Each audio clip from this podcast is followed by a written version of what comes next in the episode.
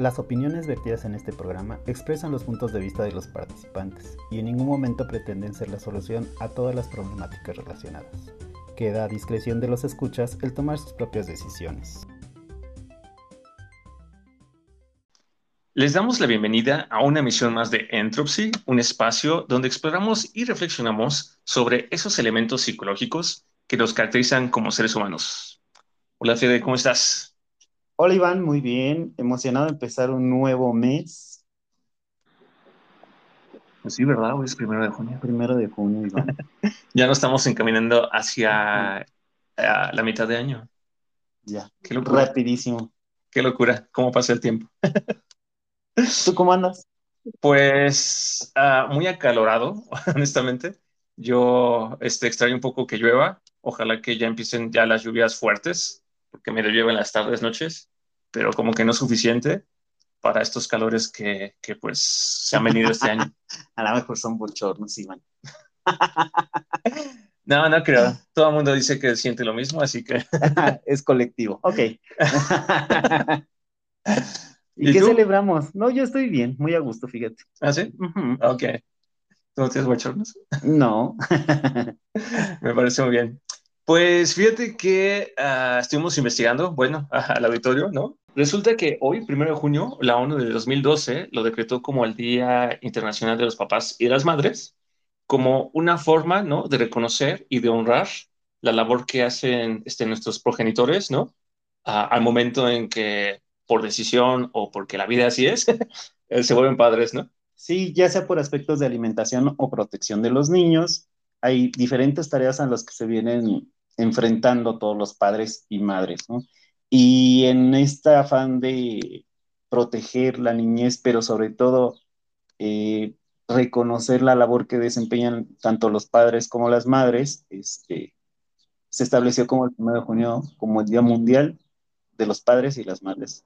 Me suena un poco de igualdad, equidad, no sé cómo decirlo, pero no fue el propósito. El propósito fue reconocer la labor que hacen al criar y educar niños. Y eso se me hizo padre. Que de hecho, si lo piensas, pues el 10 de mayo fue el día de la mamá. Y luego es el día del papá. Y luego es el día del papá. Pero y este. Como que lo metieron a la mitad. Y este sí. Alguna estrategia deben de traer por ahí. Pero a mí me encantó la fecha y dije, ok, celebremos. Felicidades, por cierto, a las madres y a los padres. Sí, sí, honestamente, porque, pues sí, es una labor difícil. Muy compleja y complicada. Hoy en día, por ejemplo, yo eh, sí me gustaría ser papá, ¿no? Algún día, pero también lo pienso porque pienso en los gastos, ¿no? Entonces sé que no es fácil ser mamá, no es fácil ser mamá, papá, perdón. Y pues enhorabuena, ¿no? Que a nuestros papás sí quisieron ser papás. Y también enhorabuena por todos aquellos que han decidido emprender esta labor, ¿no? Y, este, y pues esperamos, ¿no? Que uh, reconozcan también, ¿no? Que finalmente uh, ser papá o ser mamá, pues a veces no es tan fácil. Uh, yo a veces digo que sería bueno tener un libro, ¿no? Que diga cómo aprender a ser papá o mamá, ¿no? En tres pasos, ¿no? pues no sé si en tres pasos. No pero... digo la versión simplificada, Iván, si vamos a pedir, vamos a pedir la versión simplificada. Ok, una, una versión simplificada de 200 páginas. Porque pues es algo que se aprende conforme va ocurriendo, ¿no? Exactamente. ¿No? Y bueno, imagínate, nosotros siendo psicólogos, pues quizás ya tengamos un poco de atajos, ¿no? Pero una persona que no sabe nada, creo que es un tema a veces complejo y es un tema, ¿no? Que más adelante estaremos hablando aquí en este espacio. Lo tendremos que abordar porque la paternidad o maternidad y sobre todo los diferentes estilos y las, las formas responsables, siempre hay algo que podemos compartir, Iván. Exactamente. Y Fede, nada más no, no quiero dejarlo de lado, pero también hoy en México es el Día Nacional de la Marina, ¿no? Ok. Entonces, bueno, finalmente a todos los que se dedican a esta profesión, ¿no? De seguridad, de para el país, ¿no? Este, pues muchas gracias, ¿no? Ojalá que nunca se tengan que enfrentar a un evento bélico, ¿no? Que comprometa su salud o su vida, pero pues muchas gracias y muchas felicidades. Sí, digo, hoy por hoy pues están haciendo esta labor de asistencia y rescate en desastres naturales. Sabemos que cuando viene un huracán, la Marina tiene mucho trabajo. Sí. felicidades. Felicidades tanto a los padres, madres y a los marines. ¿Sale? Y pues listo, Fede. Hoy es también un día muy bueno y especial porque hoy es nuestro café. Es nuestro café, nuestro dado café. y tenemos una super invitada, Iván. ¿Ah, sí? Sí, te puedo decir que es alguien que desde que yo la conocí, es mujer, desde que yo la conocí, me despertó el interés, el hambre de conocer y, una forma interesante de hablar de psicología. ¿Ah, sí?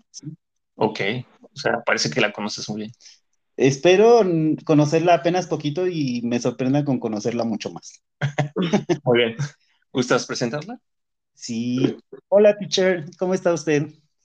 Hola, Fede. Perdón, hola, Fede, hola, Iván. Espero que estén muy bien y pues yo me siento muy honrada de que me hayan invitado a esta charla de café. Espero que sea una charla muy amena y que pues en un lenguaje sencillo podamos ir platicando el tema que hoy nos trae a este cafecito. Muchas gracias, profesora. Así que bienvenida. Este, Esperamos que justamente el momento que pase ahorita con nosotros sea de su agrado, ¿no? Y diga, ah, voy a volver a repetir con estos muchachos, ¿no? que, que se pasa hoy muy buen tiempo con ellos, ¿no? No saben de lo que hablan, pero son graciosos. Sería un honor que me vuelvan a invitar. Muchas gracias. Gracias. Este, pues, profesora, no sé si para comenzar guste presentarse ante el auditorio. Bueno, mi nombre es Juana Olvera Méndez, este, soy profesora en la Facultad de Estudios Superiores Iztacala, en el área clínica. Este, llevo 25 años impartiendo clases, formación a psicólogos clínicos de la facultad, también me dedico a la consulta privada. Este, y pues es un honor estar aquí con ustedes. Muchas gracias por la invitación nuevamente. O sea que tres psicólogos de la UNAM. Sí. A ver, tres psicólogos de la Iztacala, UNAM, sí. Exactamente. A ver en qué va a acabar esto. Esperemos que en algo positivo. Claro, claro que sí. Pues muchas gracias, profesora ahora sí que igual, Fede, si me permites, para iniciar el tema, a, todos nuestros eh, auditorio, hoy estamos terminando el tema de ah, salud psicosexual. Entonces, ah, si tú estás sintonizando este capítulo, te invitamos muy cordialmente a que escuches primero los dos anteriores, que fue el episodio 80 y 81, donde Federico y un servidor platicamos sobre este tema, dimos como las bases. Pero, pues, si no gustas, también eres bienvenido, ¿verdad? Y bienvenida a seguir escuchándonos por aquí. Y, pues, Fede, ah, ahora sí que hoy el tema que nos atañe y por el cual también invitamos a la profesora Olvera es justamente, ¿no? Aterrizar este tema de lo que es salud psicosexual y cómo la psicología atiende, ¿no? O comprende la sexualidad a lo largo de la vida, ¿no?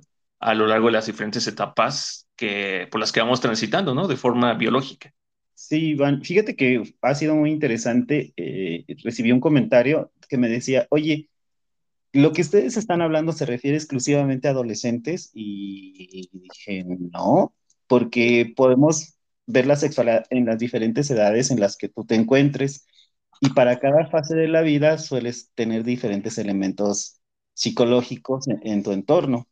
Hoy puedes estar soltero, mañana casado, te vuelves a separar, entonces, todo eso es muy cambiante, es un terreno muy cambiante y la salud psicosexual se, es un proceso cíclico donde juegan diferentes elementos, ¿no? ¿Qué opina usted, teacher? Pues yo creo que lo primero que tenemos que hablar desde, voy a hablar desde mi experiencia y en un lenguaje muy sencillo. La psicología está implicada porque evidentemente en el concepto del ser humano como este concepto biológico, psicológico y social, el ser humano es biológico, psicológico y social, pues los factores psicológicos están implicados. Eh, en el tema de la sexualidad, yo considero que para empezar el concepto de salud sexual, el concepto de salud sexual nace desde la medicina. Y es un concepto que hasta hace pocos años se ha visto como salud sexual no se consideraba que la sexualidad perteneciera al área de la salud. De vista, yo creo que el sexual es un concepto que debe de modificarse y que debe de replantearse. Porque en su mayoría, si ustedes leen cualquier letrero que se encuentran, dice salud sexual y reproductiva. Exactamente. Y no todas las ocasiones que las personas deciden involucrarse en una relación sexual es para reproducción. Y a veces ni se puede. ¿verdad? Porque también estamos hablando de la sexualidad de las parejas del mismo sexo, donde es una expresión sexual válida y que no tiene que ver con la reproducción. Entonces creo que hay que separar qué es la salud sexual como un completo estado de bienestar, como lo dice el concepto de psicología de la salud, donde también la sexualidad forma parte de ese concepto de bienestar. Y entonces en la salud sexual están implicados muchos aspectos que le corresponden a la psicología, como lo es el amor, el enamoramiento eh, y tener una relación puede ser afectiva o no, pero que requiere de poner aspectos, sí, aspectos de tipo psicológico que van implicados en una relación sexual. Entonces creo que es lo que primero tenemos que reflexionar. ¿Qué entendemos por salud sexual? ¿Y qué entiendo yo como mi salud sexual? Como responsabilizarme de mi salud sexual, no solamente eh, en el cuidado que debo tener de no, tener de no adquirir una infección de transmisión sexual, sino cómo me quiero y cómo me voy a vincular con el otro. Y creo que eso es un aspecto que le atañe a la psicología. Sí, en algún momento eh, trabajando con adolescentes me decían, eh, ¿y cómo sé yo que esa primera vez eh, sí acerté en elegir una pareja, ¿no? y, y, yo abrí la pregunta al grupo de adolescentes en ese momento y bueno, dijeron muchas cosas, ¿no? Este, dentro de ellas, esto que hablamos de prevención de un embarazo y prevención de una infección. Pero una, una respuesta que a mí hasta la fecha la sigo teniendo presente y que decía, bueno, a mí me pasó que la primera vez que yo tuve una relación y al terminar no quise salir huyendo, dije, creo que por fin acerté en una buena pareja, ¿no? Y recuerdo que alguien en tono de broma decía, ¿no? Chicos, miren, si ustedes tienen relaciones y terminando las relaciones están buscando la ropa interior para salir huyendo del lugar, no acertaron en elegir a la pareja, ¿no? Independiente a lo que venga. Entonces, hablando solo de las emociones y no del contenido sexual, hablando de elementos psicológicos, que, es, que tengamos una sensación de bienestar, de haber acertado y, estar con una buena pareja después de terminar una relación sexual, es un buen síntoma, es buena señal.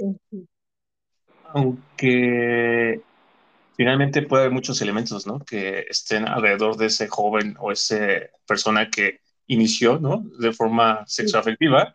Y quizás el querer huir no significa que erró, simplemente significa que hay muchas emociones y muchos sentimientos que en ese momento vienen y pues hacen que el adolescente quiera salir de ahí, no por la persona, sino por su propia carga que trae. Por ejemplo, pienso en la culpa, ¿no? Pienso en, es que tal vez hice algo que me dijeron que no tenía que hacer, ¿no? O quizás una mujer, híjole, ya tuve mi primera relación sexual y, y pues resulta que mi, mi, valía como mujer, ¿no? Me enseñaron que era pues llegar virgen al matrimonio, ¿no? O sea, creo que... Son muchos elementos, claro. Y no podríamos decir que si uno quiere salir huyendo, nos equivocamos. Quiere decir que es un síntoma de algo, ¿no? Y que debemos de reflexionar y dedicarle un poquito de tiempo. Y yo creo que en la reflexión vamos a encontrar muchas posibilidades. Yo creo que tiene que ver con todo esto que implica la sexualidad en sí. Sobre todo en el debut sexual o en los jóvenes, algo que todavía no podemos, mm, este, digamos, eh, quitar de la, de la relación sexual es el pensamiento del amor, el sentimiento. La mayoría de los jóvenes, y sobre todo en el caso más de las mujeres, por la educación que se, hemos seguido hasta la fecha, la primera vez espera que sea algo maravilloso. La primera vez es poner tus pensamientos, tus sentimientos y tus expectativas en algo mágico en algo que tiene que pasar como inolvidable y como la cosa más agradable que te puede suceder. Y hay muchos mitos alrededor. Si estás súper excitada, no te tiene que doler. Y eso no es cierto. en la primera vez hay dolor, puede ser que haya dolor, puede ser que haya mucho dolor, puede ser que haya sangrado, puede ser que no. Entonces, hay una serie de mitos también en relación con esta primera vez. De la sexualidad hablamos de que es un derecho, de que hay salud sexual, pero nadie te habla de la sexualidad. Los papás no le dicen a su hijo o a su hija, la primera vez que tengas relaciones sexuales va a pasar esto o esto o esto o esto. Entonces yo creo que también el miedo de los adolescentes es, ¿lo habré hecho bien? ¿Tuve un buen desempeño? ¿Qué va a pasar después? Entonces hay como toda una serie de pensamientos ahí con los que la gente queda, que pues son interrogantes, que, que siguen estando presentes ahí sobre todo porque para las mujeres, por ejemplo, se espera que sea un acto de amor, ¿sí? Y tal vez para otros no, no necesariamente, para otros es mm, la presión social, ¿no? O sea, ¿y tú ya tuviste relaciones sexuales? No. ¿Y tú? No. Actualmente yo me he encontrado con chicas que tienen 24, 25 años y les preguntan y no les creen incluso el mismo novio, la misma pareja, pero ¿cómo vas a tener 24, 25 años si no has tenido una relación sexual? Entonces también actualmente es como obligado por presión o por el grupo que debo tener una relación sexual. No te amo, pero debo de tener una relación sexual contigo porque hay una presión. Por eso yo insisto en que sí tenemos actualmente que revalorar, reconsiderar y volver a construir una definición de lo que es eh, la sexualidad. Esta relación sexual de la que tanto se habla, que tanto se espera tener y que finalmente puede tener una serie de, aristas y de conclusiones completamente diferentes a lo esperado o a lo que me dicen que tiene que ser. Creo que eso es algo que yo considero que tiene que estar todavía en evolución. Oiga, teacher, pensando, o sea, eh, eh, siguiendo la línea de lo que nos dice ahora, digo, yo también me gustaría que se replanteara.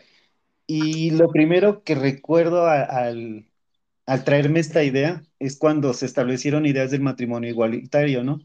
Que el conflicto ya no era este, establecerlo y ponerlo en la ley, sino que aceptaran cambiar el término del matrimonio, ¿no? O sea, el matrimonio era una cosa y fue un gran debate y lograr avanzar sobre los términos establecidos fue algo complicado. Y yo me pregunto, al tiempo que, que la estoy oyendo, ¿y no sería interesante, teacher, eh, replantear la sexualidad? Sí, pero a lo mejor dándole un concepto más amplio, más general, y le ponemos el nombre amplio y luego que sea como a menor la sexualidad. ¿Les suena sería... No, yo me suena como más acertado hablar no de sexualidad, de sexualidades. Exacto, Esa parte es muy importante, ¿no? Hablar de sexualidades. Por ejemplo, hace unas semanas me encontré un, libro por ahí, Eva Illinois, me acuerdo que es la, autora, a donde habla de cómo te vinculas ahora, cómo consigues pareja por las redes sociales, ¿no? Por aplicaciones. Y entonces ese encuentro ahí es donde el cuerpo eh, pierde esta importancia. No te veo, no te conozco, no sé cómo es tu cuerpo, no sé cómo es tu forma, porque puedo ver una foto, pero eso no me da un todo. Entonces me puedo vincular con alguien a donde me voy a vincular con un cuerpo que no conozco, que solo lo, construyo a partir de las redes sociales. Y, la gente ahora también. ¿Mande?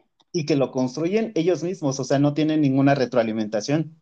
Exactamente.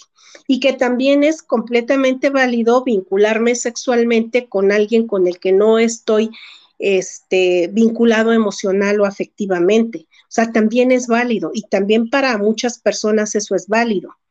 Entonces, yo creo que no tendríamos que reducir la sexualidad solamente ni a un coito o a una penetración porque hay actos eróticos que forman parte de la sexualidad.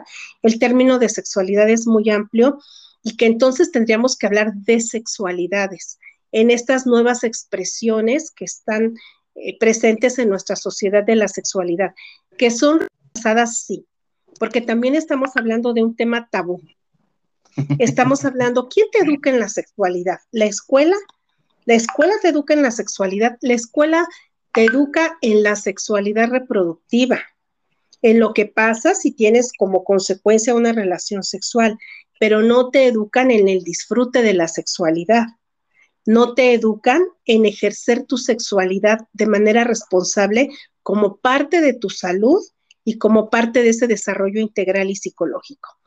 Y a decir verdad, es importantísimo que haya una educación sexual, porque finalmente lo que vemos en la consulta médica y lo que vemos en la consulta psicológica son muchos problemas o de estrés postraumático, o vemos muchos problemas relacionados con la sexualidad.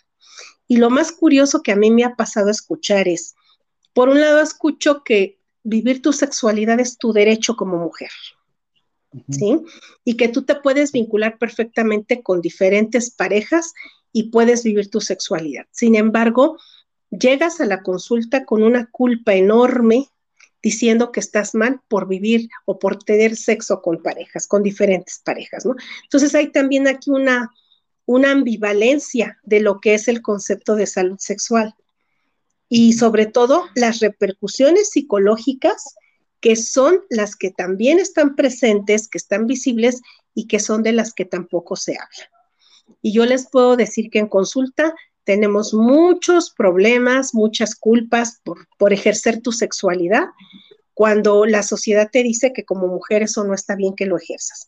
En los hombres es, digamos, menos, eh, menos expresado, pero también como es más permitido socialmente por esta, por esta situación de la educación de, diferente entre hombres y mujeres, pero sí hay una condición que tiene que replantearse. Ahí me parece que es muy importante replantearse y volver a educar a las personas o reeducarlas en lo que es el término de salud sexual, porque también falta mucha educación, a donde la sexualidad debe ser una libre expresión, que sea placentera, que sea saludable y el cual, lo cual es tu derecho de ejercer. Esa es mi opinión. Y perdón, profesor, así que sumándome a lo que aquí nos platica usted y, Federico, ah, ya los dos hablaron, ¿no? Este, la educación, ¿no? O sea, es un tema tabú, es algo que no se habla. ¿Por qué no se habla y dónde no se habla? Justamente creo que es en la familia, ¿no? Y hoy que estamos hablando, y hoy que se celebra el Día de los Padres y de las Madres, creo que ese es un tema donde si no se habla, es porque quizás nuestros mismos mamás, nuestros mismos papás, pues no sabían cómo, ¿no? O sea, yo ahorita trato de pensar que sí llegué a tener alguna conversación, ¿no? De mi papá me dijo, oye, Iván, este, pues ven, vamos a hablar, ¿no? De hombre a hombre. Y yo, ah, ¿y qué es hablar de hombre a hombre, no? y entonces me dice, no, bueno, pues es que quiero saber si sabes cómo cuidarte cuando tengas tu primera relación sexual, ¿no? Y, y pues sí, me dijo, ah, pues sí, sí que hay condones y que hay que evitar hay enfermedades, ¿no? Ah, bueno, ¿sabes eso? Sí, ay, perfecto. Bueno, qué bueno que lo sabes, ¿no? ya, ah, uff, ¿no? fin, de la tarea de educarte en sexualidad. No, sí, sí. sí, claro. Pero, pero finalmente, recordemos, no sé qué opinión tenga usted, profesora, pero yo sé que los niños aprenden por imitación, ¿no? O sea, durante los primeros años de vida, todos aprendemos a partir de la imitación. Digo, yo no estoy diciendo que expongamos a los niños a una relación sexual, simplemente es cómo, cómo los papás viven su propia sexualidad que los niños aprenden esos patrones, ¿no? Ya usted va, dos veces que comenta, es que es un mito, ¿no? Es que, ¿cómo vas a hablar de que, oye, es que mira, ah, yo tengo pene, ay, mira, es que tú tienes vagina, ¿no? Oye, este, ¿qué es, qué es masturbarse, no? O sea, ¿cómo vas a hablarle eso a un niñito, no? O sea, pues Dios santo, ¿no? O sea, pues, ¿qué le quieres enseñar a tu niño, a tu niña, no? Oye, pues es que vas a ser alguien ahí medio descargado, descargada. Y yo siento que mucho de esa falta de información viene un poco vinculada a toda esta tradición y peso religioso, ¿no? Donde de alguna forma es pecado, ¿no? El cuerpo, es pecado el sexo y justamente el sexo solamente se debe dar para fines reproductivos. Pero creo que hoy en día estamos como en esa transición, ¿no? En la que, bueno, ya la religión ya no tiene tanto peso, ya las ideas están migrando a otro tipo de ideas donde yo tengo derecho a una sexualidad sana y plena, ¿no? Pero en el Inter ahí está entremezclada toda la culpa, ¿no? Como usted nos dice, profesora, ¿no? Estos casos de, sí, bueno, yo como mujer eh, me permito, ¿no? Vivir mi sexualidad con esta pareja que me late, con este amigo, con quien sea, pero al hacerlo va acompañada de una culpa, ¿no? ¿Y dónde vendrá esa culpa?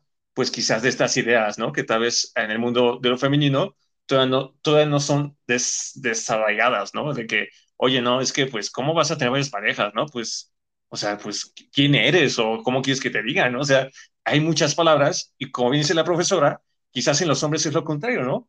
Tú ya decías en uno de los episodios anteriores, no, bueno, es que en los pueblos eh, se induce y se invita a que los hombres tengan su primera vez, ¿no? Su debut. Y, y, una vez que lo tuvieron, lo presumen, oye, qué padre, ay, qué bien, ¿no? Mi hijo, ay, eres un hombrecito, ¿no? hombre. Antes no era. Pero, y la mujer, y, la mujer no, y la mujer es lo, lo, contrario, ¿no? No, no, no, a ver, tú resguárdate, tú calladita, tú ahí protegidita, ¿no? Y nomás me entero porque, híjole, ¿no? O sea. Y ni pienses en eso. No, sí, pero el otro día me quedé pensando que es irónico, ¿no? Porque, ok, a los hombres se les exige que se inicien, a las mujeres que se esperen, pero a las mujeres, ¿no? Al menos de forma tradicional en México, no sé en otros países, se les celebran sus 15 años. Sí. ¿Y qué es la celebración de los 15 años? Ah, pues decirle a la sociedad que mi hija ya es una mujer, ¿no? ¿Y por qué es mujer? Está lista mi hija Ajá, para y, ser cortejada. ¿Y para qué? Ajá, ¿y para qué está lista, no? O sea, para ser mamá, ¿no? Entonces es como irónico, ¿no? O sea, Contradictorio. so- so- son como mensajes contradictorios y yo creo que de ahí viene un poco la culpa, ¿no? Que esto, que dices, oye, Fede, este, es que muchos adolescentes la primera vez quieren salir oyendo. O sea, yo siento que viene un poco de toda esta carga, ¿no? Entre lo que les dicen, entre lo que deben de hacer, entre lo que les gustaría hacer, entre lo que pasó, ¿no? Porque, pues la realidad también es que, pues uno, cuando tal vez se va su primera vez, pues sí, va con muchas ilusiones y pues quizás las cosas no pasan como uno pensaba que iba a pasar, ¿no? Digo, usted, profesor ya lo decía, ¿no? O sea, la, la, ilusión de que es con amor, de que es hermoso, de que es perfecto, y pues no, o sea, por momentos puede ser hasta, pues sucio, ¿no? O sea, o sea desastroso, doloroso, ¿no? Traumático. Traumático. Y creo, creo, que esto tiene que ver, eh, y es traumático, sí, porque después llegan a la consulta diciendo, esa primera vez cambió mi vida, o esa primera vez determinó mi vida. Lo que pasa es que no se habla, porque también, eh, como decían ustedes, ¿no? O sea, los papás te dicen a medias la información. Los papás te enseñan la mayoría de veces cómo lavarte los dientes, te explican cómo bañarte. Los papás te enseñan muchas, muchas cosas. A lo mejor te explicaron cómo lavarte los dientes y no era la forma correcta, pero la sexualidad del adolescente la va descubriendo. Por eso es tan emocionante eh, comprar o ver o conseguir pornografía, que es lo que hacen los adolescentes, como para tener el primer acercamiento a cómo, a cómo se debe de hacer ¿no? o cómo se tiene que hacer. Y lo otro se va construyendo a partir de los pares, o sea, como los de mi edad también me lo van platicando. Y si alguien ya lo hizo, ya tuvo su debut sexual y tal vez yo no, pues entonces yo esperaría que fuera lo más cercano al debut sexual que me describe mi amiga y que le fue, dice que le fue bien, ¿sí? Porque en ocasiones, como eh, el tener o ejercer una sexualidad también implica comunicación en la pareja. Es diferente a decir, es que fui con mi novio, con mi novio, con mi pareja y se dio. Entonces, el que, como lo describen, el que se da, pues es una condición espontánea, no hay planeación. Y al no haber planeación, pues hay consecuencias. Hay muchos estudios que nos hablan de que los adolescentes tienen conductas de riesgo sexual por el consumo de alcohol o de drogas. Mucho. Entonces, sí. no es una, no se va a tener una relación sexual como en los cinco sentidos para saber que es parte importante de mi salud sexual, sino que se cometen también errores en ese ejercicio sexual por también la vulnerabilidad y las condiciones donde se da la relación sexual. Pero los papás no hablan de eso porque tampoco se habla, hablaron con ellos, de, eso, entonces se va transmitiendo. Ahora, ¿cómo se lo digo? ¿Cómo le puedo explicar a mi hija o cómo le puedo explicar a mi hijo eh, cuántas prácticas sexuales hay, las posiciones que hay, cuáles son las mejores y las más cómodas, en qué lugar se tiene que hacer. O sea, no, el, el, el adolescente vive un, una situación de incertidumbre que va descubriendo poco a poco. Y a lo mejor en algunas ocasiones este, le da mucho miedo, pero que en otras lo va descubriendo por ensayo y error. Entonces, creo que lo que falta es precisamente decirles a los papás y a las mamás, no tengan miedo de hablar de sexualidad con sus hijos. Es mejor que les tengan confianza porque en muchas ocasiones las primeras infecciones sexuales la saben o se publican hasta en el Facebook para pedir ayuda o en una red social para pedir ayuda, pero los papás no se enteran, los papás no saben, ¿no? O los papás muchas veces también asumen que los hijos en un momento dado van a tener una relación sexual, pero no hay más información. ¿Sí? O sea, a mí me llaman mucho la atención los comerciales de antes, a donde decían, es que fulanito y yo lo hicimos y, y, bueno, pues no utilizamos protección y ya les dan el consejo de la pastilla del día siguiente o a lo mejor le dicen en algún momento vas a tener un encuentro con tu pareja y eh, aquí está el condón, pero no les dicen cómo se usa, no les dicen cómo se tiene que poner a nivel publicidad, no, no se puede en la televisión tanto, ¿verdad? Hay programas de educación sexual, sí. Yo en, incluso en, en el 97 que trabajé en Conacida, pues me tocaba todos los días explicarle a los adultos y adolescentes cómo tenían que ponerse un condón, ¿no? Y después, como el VIH ya dejó de ser una enfermedad mortal para convertirse en una infección de transmisión sexual y convertirse en una enfermedad crónico-degenerativa o una enfermedad crónica, se dejó de dar esta educación en muchos, pues en muchos lugares. Entonces, se asume que mi hijo, que mi hija lo va a hacer, pero lo va a descubrir. Y entonces creo que ahí es a donde falta mucho esta, esta información de poder darles a los chicos y chicas. Y perdón, no sé qué opinen, pero creo que eso, y además que si se les debe enseñar algo, que va a ser en la escuela. Entonces yo como papá o como mamá, pues yo ya me descarto, yo ya me deslindo, porque esa responsabilidad de la escuela explicarle esas cosas a mi hijo o a mi hija. Y es que hay muchas realidades, porque también vamos a concederles un voto de confianza a los padres. Eh, a mí al consulta han llegado mamás que siendo mamás y más de un, de un hijo, nunca han tenido un orgasmo, ¿no? Y llegan preguntándome, oiga, ¿y, y sí existen? En usted no, señora, pero sí existen, ¿no? O información, a veces los padres dicen, este, es que yo me di cuenta, a mí me tocó un consultante que, que yo es que yo me di cuenta que mi esposa se movía diferente en las posiciones sexuales. Yo creo que mi esposa ya tiene un amante. Y yo le pregunté, bueno, ¿y cuál es la información que tiene ella? No, bueno, sí la mandé con una doctora para que le dijera, porque la verdad nuestra vida sexual era muy mala y ella era la responsable de esa vida. Entonces, esto con tan contradictorio de mi vida sexual es mala, la mando para que la capacite. Ya la capacitaron y ahora me quejo porque ahora sabe mucho es muy confuso también el mundo de los adultos. Imagínense cuando se los comparten a esta parte adolescente, digo, es un río de confusiones, ¿no? Y le doy el derecho a duda a todo el mundo, ¿no? Porque al final de cuentas, este, este ejemplo que les comparto ahora no quiere decir que así son todos los padres. Digo, también existen padres que tienen este esquema de formación, ¿no? Es que volvemos a esa parte de contradicción, perdón, porque mira, eh, la sexualidad también, eh, primero, pensamos que tiene que estar vinculada siempre a mis sentimientos amorosos por alguien. Ese es un primer mito. Punto número dos, en una pareja, cuando la pareja puede demostrar o descubrir, a lo mejor accidentalmente, que le gusta moverse de diferente manera, ah, entonces lo aprendió por otro lado. Y entonces ahí metemos a esta parte de exclusividad sexual ella es mía, por lo tanto no debe de saber.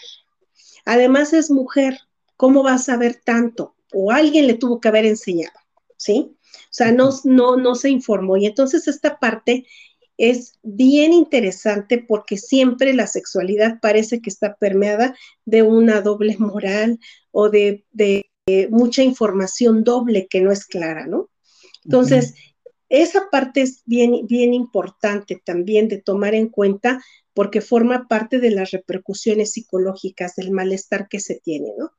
Imagínate lo que puede sentir una mujer que ya se informó, eh, que para identificar una respuesta, para empezar a entrenarse en un orgasmo, pues el psicólogo le va a decir, mire, cuando vaya usted al baño, corte espontáneamente el chorrito y ese, ese movimiento es involuntario en un orgasmo, ¿no?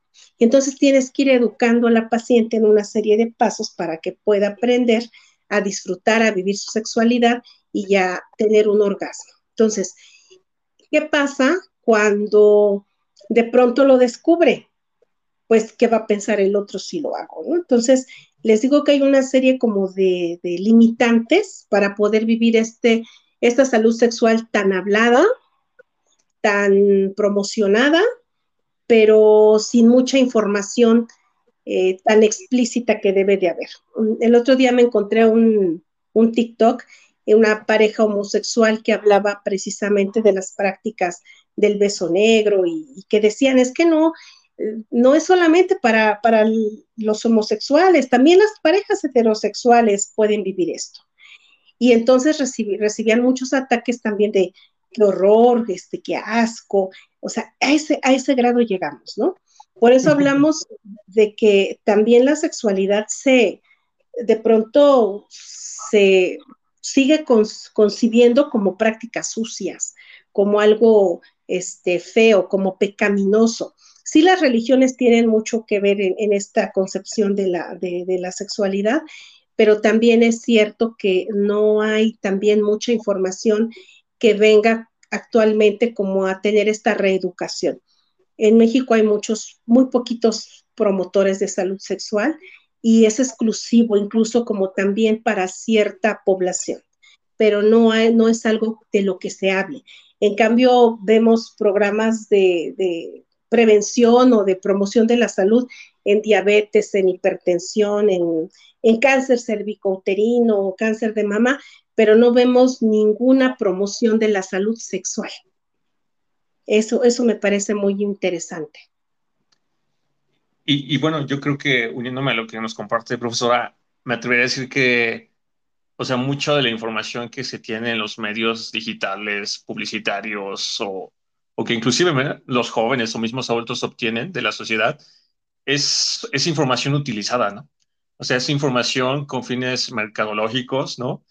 Creo que justamente los, la, la, la, tecnología, en este caso la mercadotecnia, buscan, ¿no? Utilizar mucho, buscan explotar mucho este tema de la sexualidad para llamar la atención, para atraer, ¿no? Es como, por ejemplo, en los canales de streaming, ¿no? Hay un canal de streaming donde uh, quizás para un mismo, una misma película tienen diferentes formas de publicitarla en función de lo que los mismos sistemas encuentran que, que a ese espectador le interesa, ¿no? Entonces, hay, de repente, a mí me ha pasado, yo puedo ver un corte, ¿no? De una película, este, con, una, con una escena como tal es muy sexosa, y de repente veo ese mismo corte, en, no sé, en el perfil de mi mamá, y mi mamá muestra una escena como de un beso, ¿no? O sea, como muy tierno. Entonces dije, mira, qué curioso, ¿no? O sea, la misma película, la mismo, el mismo streaming, ¿no? Pero a mí me lo muestra de una forma y a mi mamá se lo están mostrando de otra forma, ¿no? Como una forma de que, consumamos, ¿no? En este caso, esa película o esa serie. Entonces, creo que a diferencia de otros aspectos que componen al ser humano, este tema del sexo, ¿no? De la sexualidad es muy explotado, ¿no?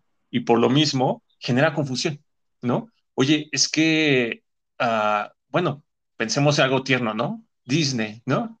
Oye, no, pues es que este, yo de grande tengo que ser un príncipe azul, ¿no? Y, la, y debo de enamorarme de una mujer que este, y, será mía para siempre y seremos siempre felices, ¿no? Y, el mensaje para la mujer, no, bueno, tú eres una princesa, nadie te debe de tocar y vas a ser rescatada por un hombre y, este, y además una vez que te besen, ese hombre va a ser para toda la vida. Yo conozco una amiga, ¿no? Que, que pues en la carrera tuvo una parejita, o sea, se besaron, ¿no? Fueron, entiendo que fueron novios y tuvieron como su primera vez. Al final pues no funcionó, ¿no? Pero mi amiga, ella vivía con la idea de Disney ella vivía y sabía que la persona que se besara y con la que fuera su primera vez se iba a casar e iba a ser muy feliz. Y cuando no ocurrió así, o sea, fue un caos, o sea, como usted lo dijo ya, fue un trauma. O sea, le costaron años, ¿no? Entender que no se había equivocado, entender que era parte de su camino de aprendizaje y sobre todo darse la oportunidad a encontrar o enamorarse nuevamente, ¿no? porque de alguna forma, desde el momento en que esa persona a quien se lo dio todo no fue, o sea, se, le rompió toda esa ideología con la que creció, ¿no? De que ese primer amor iba a ser perfecto y además iba a ser con quien se iba a quedar y para siempre. Y que iba a ser feliz, ¿no? Ese tema, por ejemplo, de la felicidad, es algo que yo podría compartir, ¿no? Yo, bueno, la, la, relación que llevan mis papás quizás no siempre es la ideal, ¿no? Para mí es un poco una relación un poco tóxica, pero yo sí pensaba que cuando yo trabajando, ¿no? Siendo psicólogo y superando muchas cosas mías, yo iba a tener una, mi relación iba a ser muy bonita, ¿no? Y que no iba a tener problemas. Pero más bien, después de varios años de que llevo con mi pareja, pues descubro que no, o sea, que los problemas es parte, ¿no? De la dinámica de vivir en pareja y que como tal, no es que un día van a desaparecer, sino simplemente uno va aprendiendo, ¿no? A, negociar, a, a, platicar, a comunicarnos mejor, a, a, sobrellevar esas diferencias y resolver los problemas, ¿no? O sea, no es como que, ay, ya soy siempre feliz, no, o sea, de eso se trata la vida, ¿no? De eso se trata vivir en pareja, de eso se trata vivir la, la sexualidad, ¿no? Como de unir y venir, ¿no? O sea, no hay como estados finitos. Ya Fede decía al principio, todo es cambiante. Y qué difícil porque, por ejemplo, mm, yo me he encontrado también con discursos de usuarios de cómo fue tu primera vez. Y recuerdo una paciente que me decía mmm, lo más maravilloso del mundo, ¿no? Y he escuchado otros discursos muy divertida. Fíjate que fue un día con alguien que no sé hasta ahora cómo se llama, ¿sí? Okay. Este, surgió, este, era una, un evento que llegó a mi colonia y de pronto nos conocimos, nos besamos, nos miramos, surgió el deseo y, nunca le pregunté su nombre y después se fueron de la colonia y jamás volví a verlo. Entonces, y, me lo decía muerta de risa, ¿no? Como todo. fue tan chistoso, eh, tan gracioso y, y nada, nada de lo que me decían que tenía que hacer. Y hay personas que dicen, es que mi primera vez fue desastrosa porque él era el amor de mi vida, tenía que quedarse conmigo para toda la vida porque yo le entregué lo más valioso de mí, sí. que fue mi primera vez. Y entonces ahí hay una reducción de la valía de la mujer a, un, a una primera vez, ¿no? Como si las otras veces no fueran importantes y como si las otras veces ya no valieran, solo esa primera vez vale. Y me parece que es parte de la educación Disney, ¿no? El príncipe azul que llega, además no lo buscas tú, te busca a ti, llega contigo, y entonces surge el amor, ese amor infinito, en el y fueron felices para siempre que no existe. Y una pareja, una pareja de la vida cotidiana, es una pareja que está negociando, primero que nada, cómo vincularse amorosa y afectivamente, porque bueno, así empiezan las parejas, primero por esta cuestión, la mayoría de parejas, porque hay sus excepciones. Posteriormente, tenemos que hay una, un acuerdo para la sexualidad. ¿Qué te gusta? ¿Qué me gusta? ¿Sí? ¿Qué tenemos en común? ¿Y qué nos gusta a los dos? ¿Y cómo podemos ejercer una sexualidad placentera para ti y para mí? Y dentro de una pareja que vive junta, siempre va a existir el conflicto, que ese es otro mito social. Venimos al psicólogo para que mi pareja y yo nunca nos volvamos a pelear. Uno dice, mm -mm, eso no está en ningún libro de psicología y eso no lo podemos hacer los psicólogos. Hay parejas que hay que enseñarles a discutir, pero hay que enseñarles a resolver. Y esa es parte de la vida en pareja, ¿sí?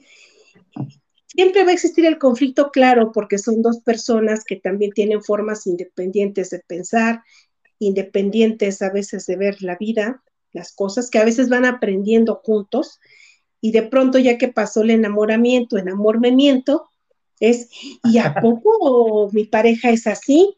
Pues sí, es así. Y es un ser humano que precisamente tiene muchos errores, tiene defectos, pero también tiene muchos aciertos. Pero ahí ya pasó esa idealización que tengo del otro, ya no me estoy mintiendo en amor y ya descubrí que pues el príncipe que yo elegí no es tan príncipe, príncipe, sino que también tiene algo de sapo. Y entonces uno aprende a partir de, del conflicto, ¿verdad? Cómo me vinculo con el otro y cómo vamos a resolver un conflicto. Uh -huh. Entonces, y, esa y, es la parte interesante. Y llegan a, a, terapia como al departamento de evoluciones, ¿no? Así de, oiga, fíjate que no sirve, ¿no? O este, o cámbiemelo, o algo. Es, es, bien curioso, digo, alguna vez me tocó ver que era parte de un grupo vulnerable de personas abusadas, y entonces esa primera vez, decía yo nunca tuve una primera vez, y yo le dije, no, si tuviste una, una fue no consensuada, pero en algún momento tú elegiste una pareja, y esa es realmente tu primera vez. La otra fue un accidente, fue una violencia, y es como cuando alguien vas caminando en la calle y te pega. Entonces, sí tuviste una primera vez y háblame de esa primera vez, ¿no? Y curiosamente, era algo, era una mixtura, ¿no? Porque decía, bueno, como yo no consideré que era mi primera vez, dije, ay, no, pues esta vez yo la voy a elegir y va a ser, pues, disfrutable, ¿no? La otra no fue disfrutable. Y entonces, esa parte es como que quita un poco parte de lo que hemos venido platicando. Sin embargo, se vuelve a subir al tren y decir, bueno, como esta yo la elegí, yo esperaba que esta sí fuera buena. Dije, ¿buena o esperabas que fuera perfecta? Bueno, tal vez perfecta. Bueno, es que los, seres humanos no somos perfectos. Y ya desde ahí va a ser difícil que tengas una relación perfecta, ¿vale? Y curiosamente me llevan a... este, esta persona me llevó a, analizar qué, qué pasa con el desempeño, ¿no? Porque si es una primera vez de un adolescente, quieren que sea un máster, ¿no? Ya. Y si es primera vez de una adolescente, bueno, están diciendo, este, pues tú, como sabes, ¿no? Tú no debes de saber nada. Para que seas buena, tú, tu desempeño debe ser que no sepas nada. Y avanzan tres sesiones y ahora le dicen a, la debutante que pues ya debe de saber todo, ¿no? Y es, es, es curioso porque así como se los platico, le estoy hablando a un adolescente, pero también me ha tocado el caso de personas de arriba de 40 años que tuvieron una relación, terminan y se embarcan en, en, la, en, la, segunda vuelta, les digo yo, ¿no? Y sigue esta, esta marca de desempeño de quién debe de ser bueno, por qué debe de ser bueno, que deben de saber que le gusta a, a ellos mismos y a su pareja. Y el desempeño entonces se vuelve otra vez como un gatillo raro en donde si el desempeño es bueno, puede ser un buen amante, ¿no?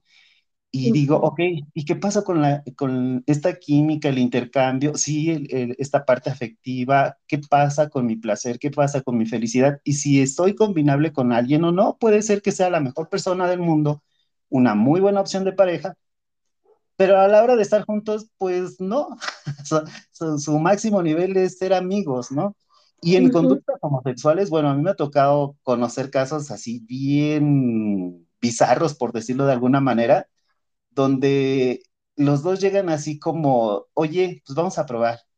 No, mejor no. Bueno, sí, no. Bueno, ya lo probamos. ¿Sabes que No funcionó. O otros que dicen, nos teníamos que haber conocido hace 10 años y yo siento que me da depresión de pensar que no, no lo tuve antes. Y como que es otra parte del desempeño, ¿no? Y yo creo que a veces estos estándares de desempeño que no sé quién inventó, quién les empezó a implementar a todos, creo que a veces hacen más daño que cualquier tipo de beneficio, ¿no? ¿Será porque estamos acostumbrados a que debe haber sufrimiento? Porque el amor es sufrir, ¿no? Entonces... no, puede ser siempre feliz. Ajá, sí. Eh, le decía yo el otro día a un alumno en una clase, bueno, Recuerden que José José dijo, amar es sufrir, querer es gozar, y se moría de risa, ¿no? Dice, sí es cierto, pues sí, entonces, ¿quién les enseñó que amar es sufrir? Porque siempre tengo que estar sufriendo, porque entonces el concepto de amor que me da la sociedad es, si tú amas, tienes que sufrir. Y no es así, tenemos que desmitificar el amor para que no sea siempre sufrir. Porque la pareja te elige.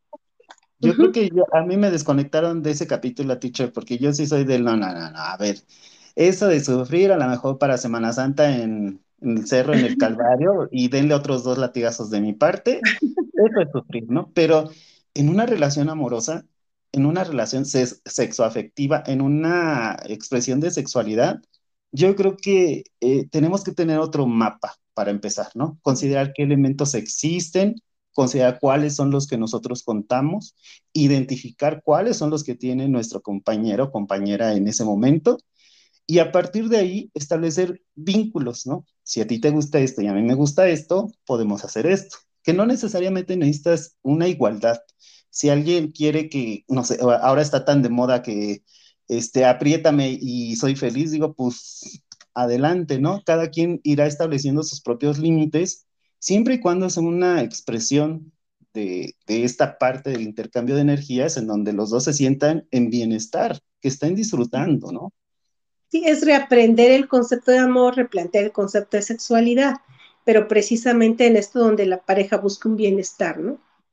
Y bueno, considerando esto que comparten, ¿no? Y Federico, esto que dices, ¿no? Del desempeño, algo, no sé si ya se dieron cuenta, pero algo que me está gustando de la plática es que empezamos platicando de los adolescentes, ¿no? De esas primeras veces, y ahorita ya empezamos a platicar de otra fase, ¿no? Que es la relación de pareja, ¿no? Este, los roles que como pareja cada quien debe de tener, ¿no? O el conocimiento con el que cada uno debería o no de llegar, ¿no?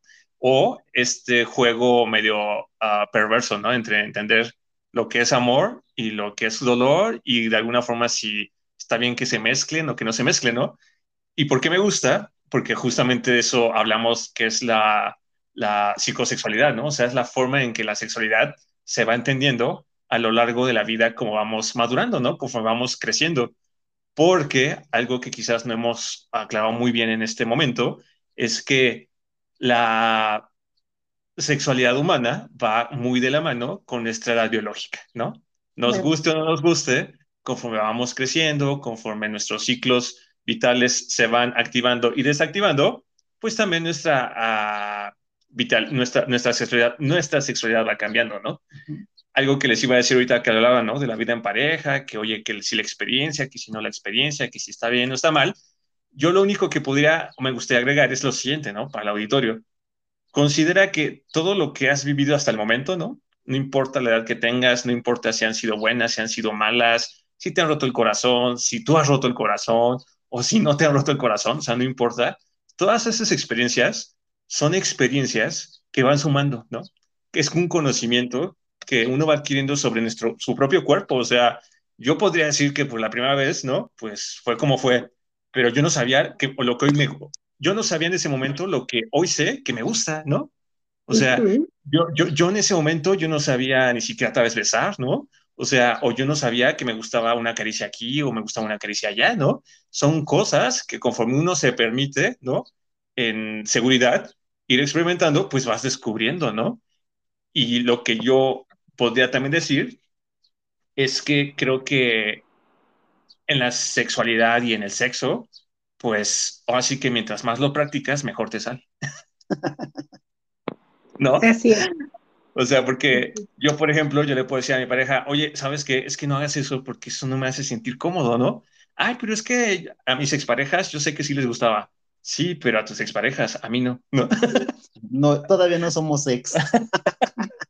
Entonces, este, finalmente ahí el punto es ese como autoconocimiento que nosotros también vamos generando sobre nosotros mismos.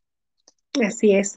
Y algo que yo celebro mucho también es que actualmente información también que hay en redes sociales también los adolescentes se informan, ya hay información seria, sé que no todo lo que circula en la red es serio y profesional, pero que ya también hay acceso a este tipo de información y que entonces los adolescentes ya pueden ir construyendo eh, una visión diferente de lo que es la sexualidad. Y no creas que los adultos este, ya cambiaron sus conceptos de amor o de elección de pareja o sobre sexualidad. No, los adultos también, muchas parejas siguen teniendo estas actitudes adolescentes que no les permiten este, eh, vivir relaciones de pareja más plenas y más maduras eh, en su relación día a día. Sí, pues es interesante que plantee una nueva construcción y digo, dentro de las tareas a mí me queda muy claro dos cosas que he identificado, una que me gusta y una que no he podido superar. Cuando alguien me empieza a platicar que una cosa llevó a la otra, digo, no está hablando de nada, habla de ignorancia, habla de no limitarse, ni elegir, ni disfrutar siquiera. O sea, nada más es como si hubieran ido a orinar, literal. Cada vez que alguien me dice una cosa llevó a la otra, no hay ni intención siquiera. Me, me cuesta mucho trabajo esa frase porque lo veo que lo manejan con tanta naturalidad de, pues sí, estuve con esta, estuve con aquella, ¿y cómo te fue? No, pues una cosa llevó a la otra. Y se me hace exactamente esa expresión de como oquedad vacío, así, cero intención, cero disfrute, cero, o sea, nula, ¿no? Yo digo, si vamos a construir algo, evitemos hacer ese tipo de huecos en esta nueva construcción. Y hay, hay otra expresión que se me hace muy válida, la hemos retomado en diferentes ambientes, eh, es esto de no es no. Cuando alguien no mujer, hombre, entre parejas heterosexuales, parejas homosexuales, parejas de lo que me quieran decir, no es no. O sea, no quiero y no deben de obligar a nadie a nada. Y ahí sí, es una intransigencia total porque es violentar a la otra persona y eso no es válido. Fíjate, yo te voy a les voy a compartir a todos los que nos escuchan algo. Hace muchos años en una investigación de precisamente salud, salud solamente salud, no, no salud sexual. Este, si ustedes se sientan en una sala de espera, una institución de salud, llámese IMSS, la que ustedes quieran, la gente habla, eh, ¿qué tienes? ¿Por qué vienes? ¿No? Es, es que me duele, este, tengo diabetes, hipertensión, y te empiezan a dar muchos consejos. Pero la gente no es capaz de hablar de la salud sexual. ¿Cómo estás? Bien, tuve un orgasmo maravilloso anoche y me siento muy bien, ¿no? No se habla. Y eso de una cosa llevó a la otra es porque no se habla ni de la propia sexualidad. Porque hablar de la propia sexualidad es algo que también sigue siendo un tema tabú, ¿sí? Entonces, hablar de la propia sexualidad, por ejemplo, en las mujeres puede ser algo que se catalogue como este, mal visto, como exponerte a un juicio de valor, a veces de las mismas mujeres, porque yo he escuchado, sí, pero ella es más zorra que yo, porque ella tiene 71 parejas en su lista, yo solamente 70, me ganó por uno, ¿no? Y eso es algo que, se da también, entonces es, diferente, eh, por ejemplo, en los hombres, escuchaba yo el otro día en la radio, mm, ¿con cuántas chicas crees que tú pasarías que tu novia o tu futura esposa hubiera estado? No, pues cuatro, ¿sí? O sea, la mujer sí tiene que tener un límite, el límite lo pone el otro. Y en los hombres, imagínense que uno de mujeres les pregunta, oye, ¿y tú con cuántas mujeres has estado? Pues yo con cinco, ah, entonces ya no cubres el perfil, adiós. O sea, no es así, ¿no? Entonces, hablamos también de que yo les comentaba en un inicio que también el concepto de sexualidad se tiene que reformular porque implica muchas cosas de las que no se hablan. No se habla de la propia sexualidad, no se, no se dice yo tengo estas limitantes o a lo mejor a mí esa práctica no me gusta o a lo mejor a mí me encantaría incorporar a mi vida sexual juguetes, ropa, eh, tener otro, explorar otras cosas. Y entonces pensamos que no, que la única manera natural de tener relaciones sexuales es única y que solamente debe ser esa. Y no hemos hablado también de la cuestión del erotismo, ¿no? O sea, que son cuestiones también bien interesantes a donde se habla de esta parte erótica, de ese vincularse con el otro eróticamente, pero que finalmente nosotros le vamos poniendo las limitaciones que tal vez habrá gente que desafortunadamente se vaya de este mundo sin haber explorado y sin haber entendido ni siquiera su propia sexualidad, ni siquiera haber descubierto.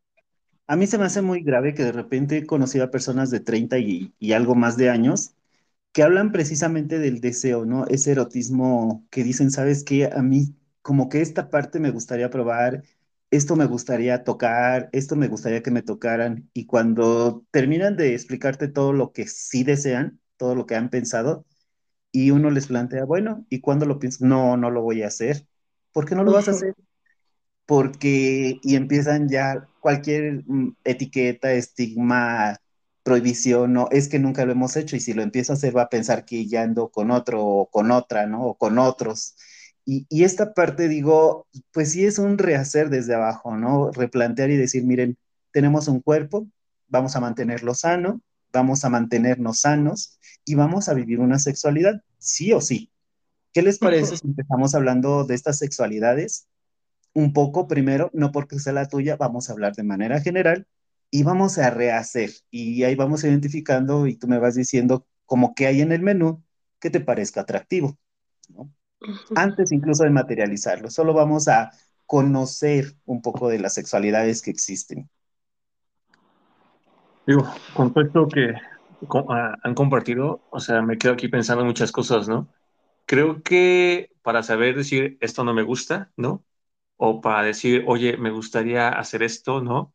O para tener la confianza, ¿no? De comunicarle a la pareja en turno que, pues, uno es de cierta manera, hay un elemento muy importante que no hemos compartido, que es como el autoconocimiento, ¿no? O sea, creo que ah, para yo poder decirle a mi pareja, oye, fíjate que es que digo, aunque nos casemos y aunque nos juremos amor eterno, yo no voy a poder ser fiel porque yo necesito tener muchas parejas sexuales, ¿no? Este, ¿lo puedes aceptar o es algo que puedes lidiar? Sí, no. O sea, creo que hasta en ese nivel, ¿no? O sea, creo que por eso muchas veces todo este drama, a veces que se da en las relaciones de pareja, ¿no? Donde pues él o ella engañan al otro, ¿no? Y pues cuando lo descubren, pues es como hay, hay, un, sistema, ¿no? Hay muy, doloroso, pero finalmente, si tan solo uno se conociera, si tan solo uno fuera honesto y dijera, oye, ¿sabes qué es que, pues esta idea de la fidelidad no va conmigo? No, gracias, ¿no? O por ejemplo, Fede, ¿no? Comentaba estas personas que usan el sexo como, como cambio de moneda. Creo que no es que esté bien, no está mal ni está bien, simplemente es una forma, ¿no? Como usted ya decía, de una, una forma de expresar su sexualidad. Lo que yo creo que es interesante es saber si las personas llegan a ese punto porque descubrieron que eso es lo que les gusta o llegaron a ese punto como una respuesta, ¿no? Más como un camino que la vida les trajo y más como una especie como de adicción, ¿no? Así de que no, bueno, es que yo no puedo tener una sola pareja porque soy adicto al sexo y además no puedo tener una, una sola pareja porque me gusta a mí meterme con quien sea, ¿no? Pero bueno, ¿eso es porque es lo que te gusta o es porque de alguna forma el sexo, ¿no? O, el, acto, el acto como tal ya se vuelve una adicción y es una forma en la que tú has encontrado de como autoapapacharte, ¿no? Porque de alguna forma este, es la forma o en la que lo aprendiste, ¿no? Porque puede ser que tu papá, no sé, lo vivió así. Creo que aquí esta parte de autoconocimiento es algo que es muy importante, ¿no? Lo ideal sería empezar desde la adolescencia, ¿no? O sea, antes de iniciarte lo ideal es que, alguien hablara de sexualidades. Yo no digo que tan explícitamente cuando los niños son súper pequeños, pero conforme a un grado de conciencia, hacer llegar algo de información, este, una proporción de algo y conforme vas avanzando y, tienes la capacidad de procesar y sobre todo cuando hay inquietudes. Yo sé de menarcas de niñas que a los ocho años tienen su primer periodo y bueno, es una bomba, ¿no? Porque nadie esperaba que a los ocho años una niña tenga su periodo y la niña, bueno, lo primero piensa es que se está muriendo, ¿no? Se está desangrando la niña, ¿no? Y también me ha tocado que en algún momento me han consultado de niños de siete años que mojaron las sábanas en la noche, ¿no? Y, el niño así, me salió pus. y yo, no, a ver, relájate, vamos a hablar de tu cuerpo. Tu cuerpo tiene un proceso y empiezas como por el lado biológico, ¿no? Y llega un punto en donde les tienes que hablar de sexualidades. Tu cuerpo está cambiando. Sí, y pero justamente es como con autoconocimiento, ¿no? Es, oye, sí, este es mi cuerpo, pero para cuidarlo, ¿no? Y para cuidar mi vida sexual, ¿no? Pues debo de conocerlo, ¿no? O sea, yo, yo tengo, yo estoy convencido, ¿no? En mi vida, no sucede, es que uno no cuida lo que no conoce o lo que no valoras, ¿no? Entonces, si yo no tengo esa conciencia, ya hablábamos en los episodios de la atención, ¿no?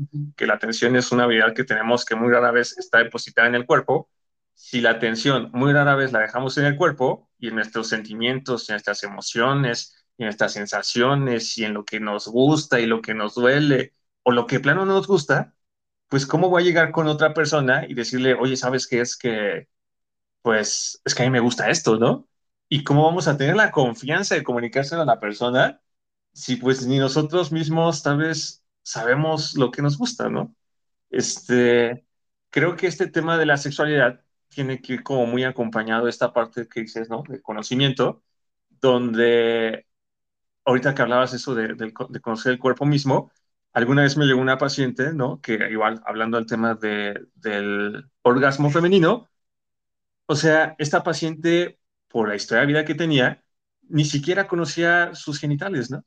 O sea, cuando le dije, oye, ¿tú ubicas, o sea, cuál es tu vagina, ubicas cuál es tu clítoris?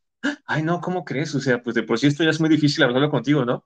Ok, sí, pero finalmente es un espacio, ¿no? Donde se está abriendo el tema, pero tú lo ubicas, ¿sabes cómo es? No, pues no, pues ¿cómo lo voy a hacer, no? Entonces, desde ese punto, ¿no? O sea, hay, hay a veces una falta de desinformación, ¿no? Donde yo como hombre o yo como mujer, pues no conozco nada, ¿no? o de repente los mismos varones, ¿no? No, bueno, es que pues me salió una ronchita, ¿no? Ajá, ¿y dónde? No, pues en la puntita, o sea, en el glande. Ah, sí, ajá, ¿y te duele? Sí. ¿y desde hace cuánto? No, pues ya llevo como seis meses. ¿Y por qué no has ido al doctor? No, pues pensé que pues era normal. No, pues claro que no es normal, ¿no? Eso es una infección, ¿no? Ve con un urólogo, ve con, ve con alguien que te atienda, porque eso puede venir en dos problemas. Ah, ok, ¿no? O sea, es esa parte, ¿no? O sea, creo que debe, debe haber como una campaña de información. De hecho, me gustaría pensar que este podcast, ¿no? Este, estos episodios es un intento, ¿no? Es como una velita para que las personas que lo escuchen, ¿no? Ya seas joven, adulto o adulto mayor, entiendas que, pues, uno, ¿no? Complementar esta imagen de lo que entiendes por la salud sexual y que no importa la edad en la que tengas, este, pues es importante, ¿no? Es importante que pongas atención, es importante que te revises, que te inspecciones y sobre todo es importante que sepas aprender qué es lo que te gusta, qué es lo que no te gusta y que puedas, ¿no? Compartírselo a tu pareja o parejas en turno, ¿no? Si es que en función de cómo sea tu salud. Desde nombrar los genitales, ¿no? Nombrar los genitales por su nombre.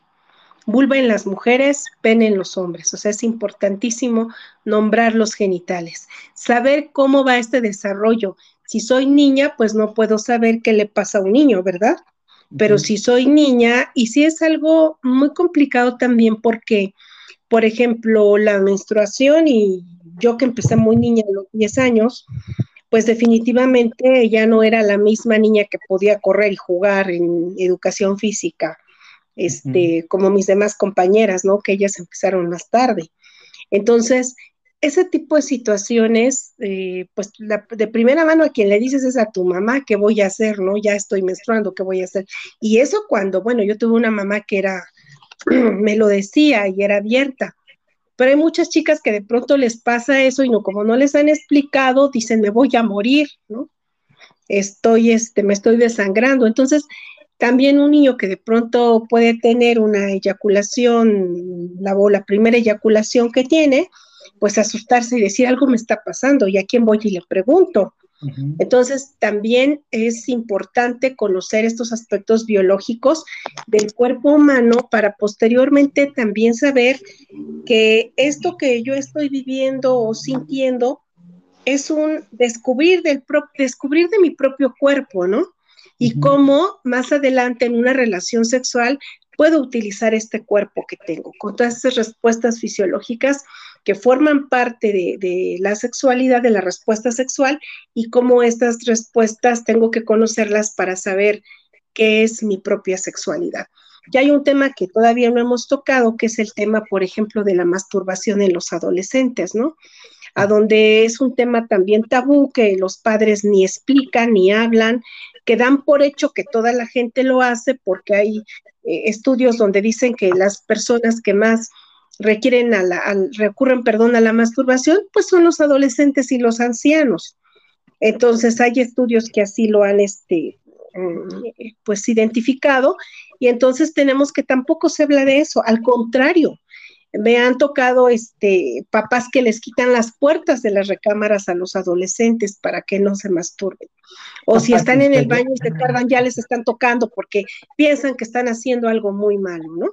Entonces, cuando la masturbación también es parte de la salud sexual y que debiéramos hablar de ella con una, de una forma natural y que los adolescentes que si nos están escuchando no es malo, no es malo hacerlo, y a los papás que pueden estar escuchando, no es malo que sus hijos lo hagan, es un proceso este, pues, natural y que entonces por ahí tendríamos que educarnos, hablar simple y sencillamente de manera natural de la sexualidad y de nuestros cuerpos. ¿Sí? Entonces eso creo que es también muy importante. Y con la misma naturalidad, en una de esas, pues darles esa lista de recomendaciones, ¿no? No lo hagas en público, lávate las manos, ¿no? O sea, porque existen infecciones. Hablando de la higiene como tal. Ajá, sí, o sea, finalmente, ah, o sea, el cuerpo es, es, es, es, importante como tener esa parte de higiene y, y con la misma naturalidad, ¿no? Claro que para llegar ahí, pues creo que bueno, si un día soy padre ya se los estaré contando, ¿no?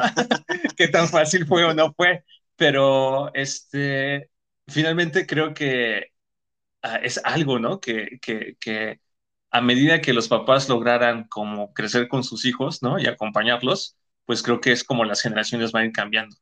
Yo en un principio les decía que siento que esta, este peso religioso que antes se tenía, se está desvaneciendo, pero y, ya las personas empiezan a, a, entender que tienen un derecho sexual, ¿no?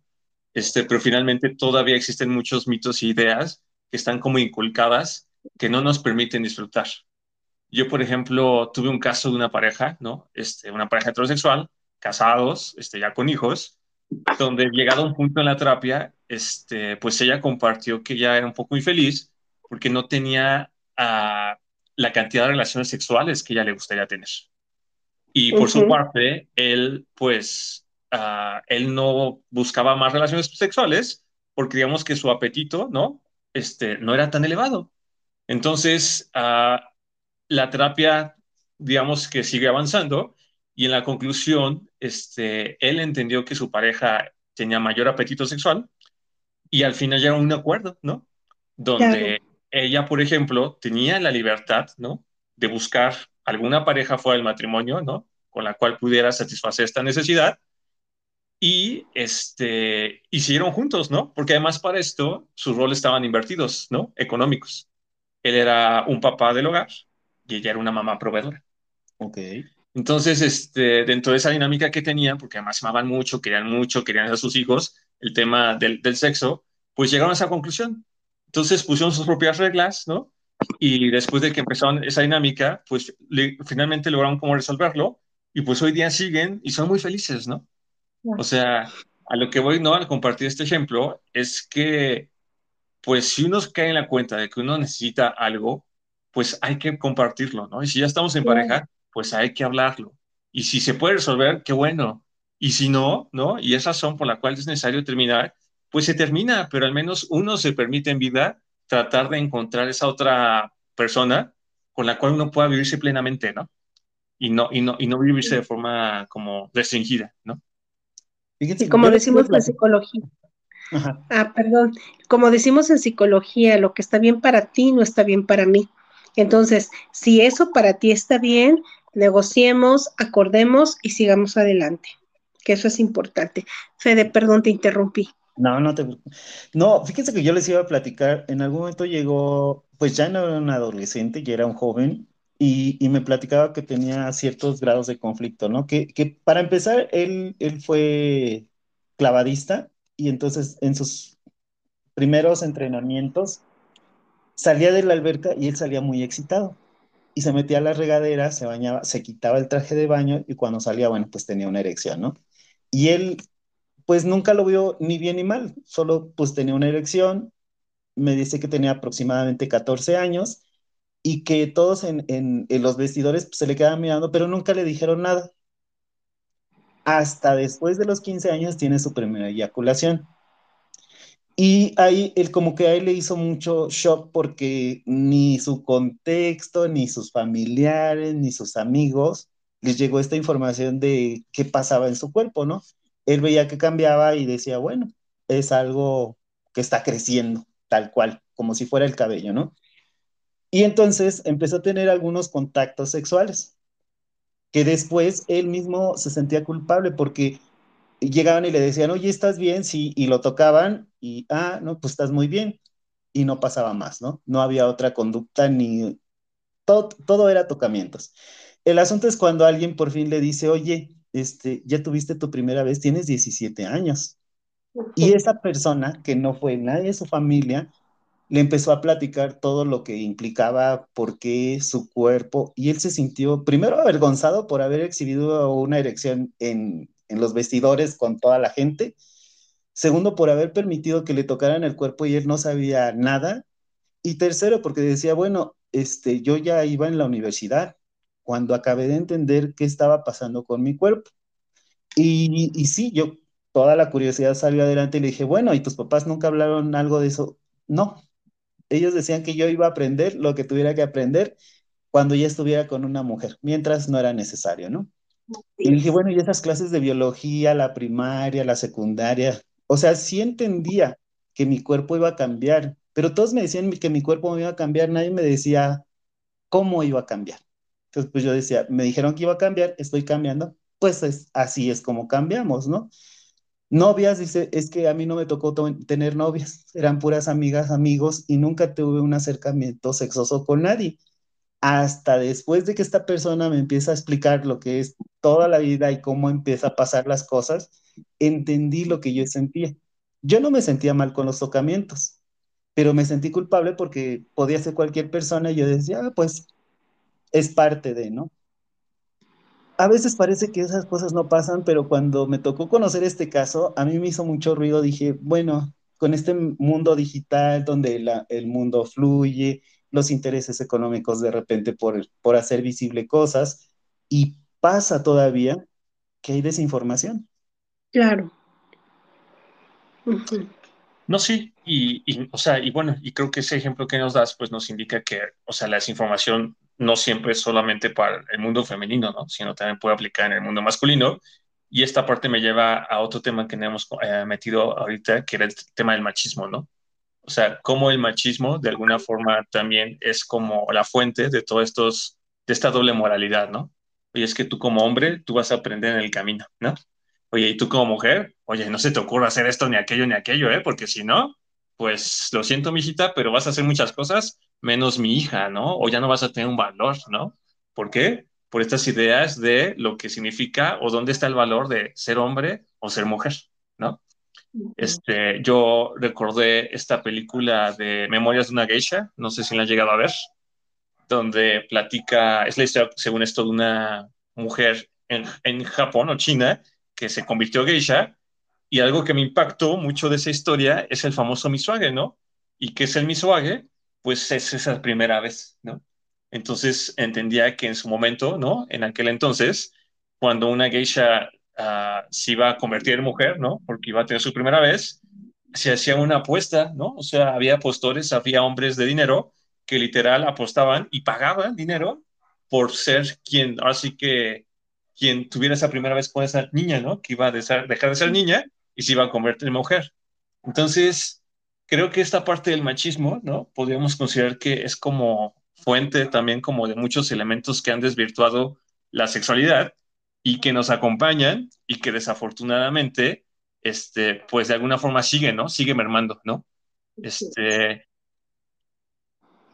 y por la otra cara, ¿no? Hoy en día, con esta forma, estas formas de feminismo, ¿no? Donde las mujeres dicen, no, no, a ver, ¿no? Ya, no, cero machismo, somos iguales o mejores que los hombres. Y entonces ahora hay mujeres, ¿no? O me tocó encontrar mujeres que toman esas conductas masculinas, ¿no? De que no, bueno, es que yo pueda con todas, ¿no? Ahora hay mujeres que yo he conocido que es, no, bueno, es que yo, yo puedo con todos, ¿no? Yo me lo cojo, ¿no? Este, no, es que yo, este, me lo di, ¿no? Y así como a ti, ah, también a ti, a ti, a ti, ¿no? Y digo, finalmente, si es la forma en la que desean vivir su sexualidad, pues está bien, ¿no? Solo no agredan a los demás. Solo no agredan, ¿no? Pero si de alguna forma es una forma de vivir donde ya es como un impulso, una vez más, ¿no? y no es tanto que lo quieran, simplemente es como una respuesta como, como agresiva y en contra, ¿no? Por la opresión que tal vez sienten que vivieron, pues esa es la parte que no está tan padre, ¿no? Así es. Sí, por eso les digo que este concepto eh, hay que replantearlo, hay que volver a reestructurarlo y hay que saber también que estamos en constante cambio, ¿no? Entonces, son expresiones de la sexualidad e incluso nuevas y que pues están saliendo y que hay que replantear todos estos conceptos. Entonces, creo que todavía en el tema de la sexualidad hay mucho por hacer, hay mucho por trabajar, no a muchos nos toca a los profesionales de la salud, pero creo que también y de la salud psicológica y creo que también es importante entender también que pues han sido muchos años también de, de machismo en nuestra sociedad pero que tenemos que aprender también las mujeres a relacionarnos de una manera diferente también con nuestra propia sexualidad. Ok, creo que algo que me gustaría que platicáramos, ¿no? Y que compartemos es el tema de la sexualidad como en, cuando somos más grandes, ¿no? O sea, en, en la, adultos mayores, ¿no? Por ahí hay un, estudio que leí que se me hizo muy interesante y está el tema de, este, hay una serie en Netflix, no sé si la ha visto, profesor, la de Grace and Frankie. No. ¿No? Grace and Frankie no. No, e, es una serie, está, está, está muy simpática, donde dos mujeres como en sus 60, 65 años se separan y muestran, ¿no? Cómo a esa edad deciden este, buscar parejas, deciden este, mantener una vida sexual saludable. O sea, es una serie que se me hace muy interesante, aunque es una serie también uh, cómica, ¿no?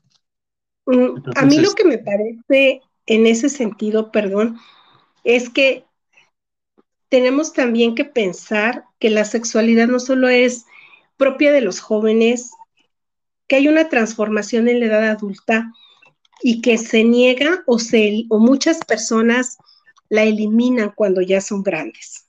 Y, la, y después de que inicias tu sexualidad, yo creo que es algo que te acompaña toda la vida, ¿sí?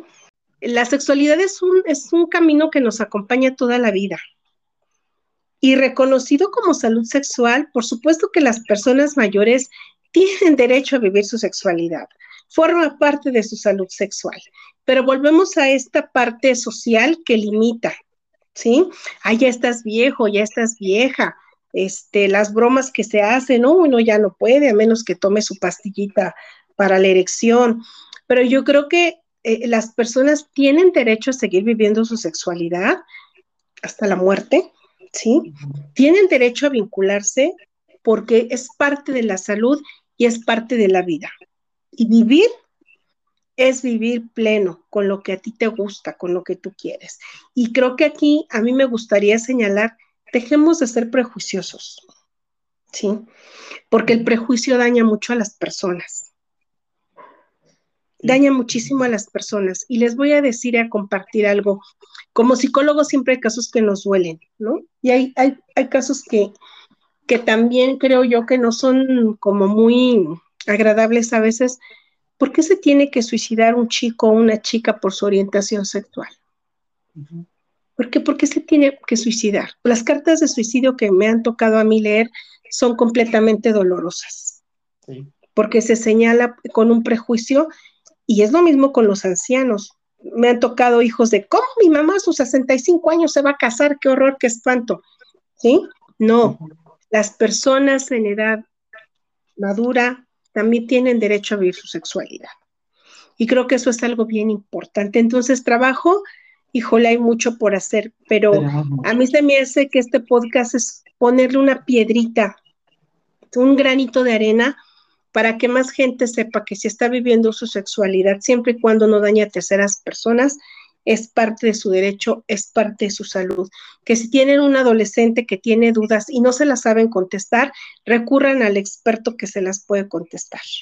¿Sí? Y que, y que puedan entender que más que tener prejuicios hacia la sexualidad, tratemos de eliminar la ignorancia con respecto a este tema que de verdad créanme que hay muchas personas que llegan a la terapia con problemas por este, traumas que no debieron de haber sucedido en su vida, solo por no tener información sobre una sexualidad plena, saludable, como lo marcan así, eh, pues los derechos sobre la salud. Y perdón, profesora, ahora que, que comentas sobre este tema de, de, la salud en adultos, también entender, ¿no? Y recordar que la sexualidad no se restringe a un contacto genital, ¿no?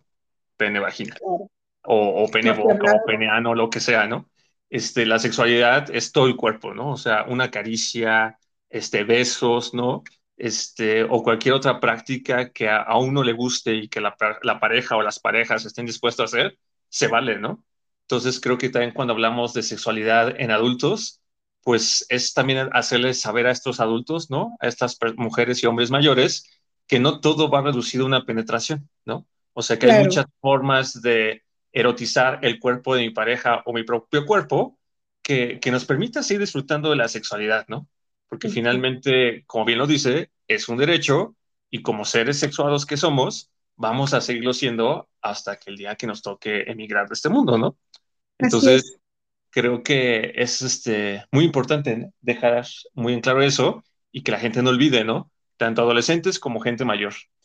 Y este, y creo que, bueno, no sé cómo lo ven ustedes, ¿no? Creo que el profesor usted inició este café uh, comentando que era importante replantear el tema de la sexualidad y no hablar de una sexualidad, sino de sexualidades. Este, creo que a lo que hemos visto a lo largo de este espacio es que pues hay muchos elementos que nos configuran, ¿no?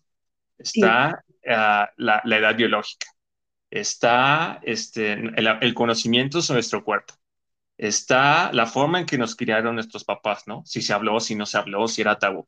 Está la sociedad, la presión, los estigmas, ¿no? La religión, el machismo, ¿no? Está nuestros propios deseos, nuestra propia forma de entender nuestro cuerpo y lo que es la sexualidad.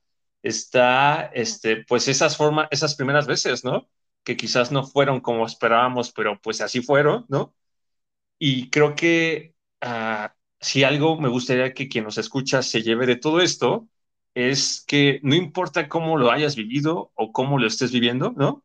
Lo importante es que te estés dando la oportunidad de vivirlo, ¿no?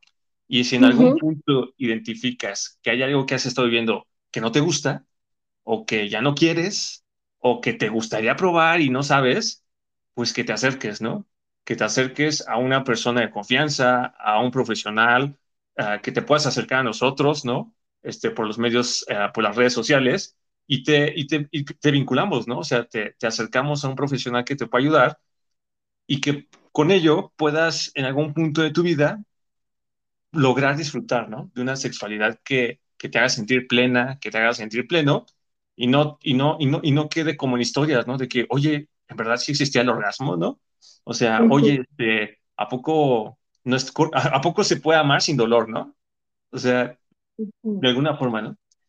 Yo me, me hicieron mucho recordar y viajar en diferentes tiempos y me recordaba en algún punto que alguien muy vívidamente me decía, ¿sabes qué? No sé cómo voy a hacer lo que siga, porque no sé qué, qué sigue, pero en mi familia son muy religiosos.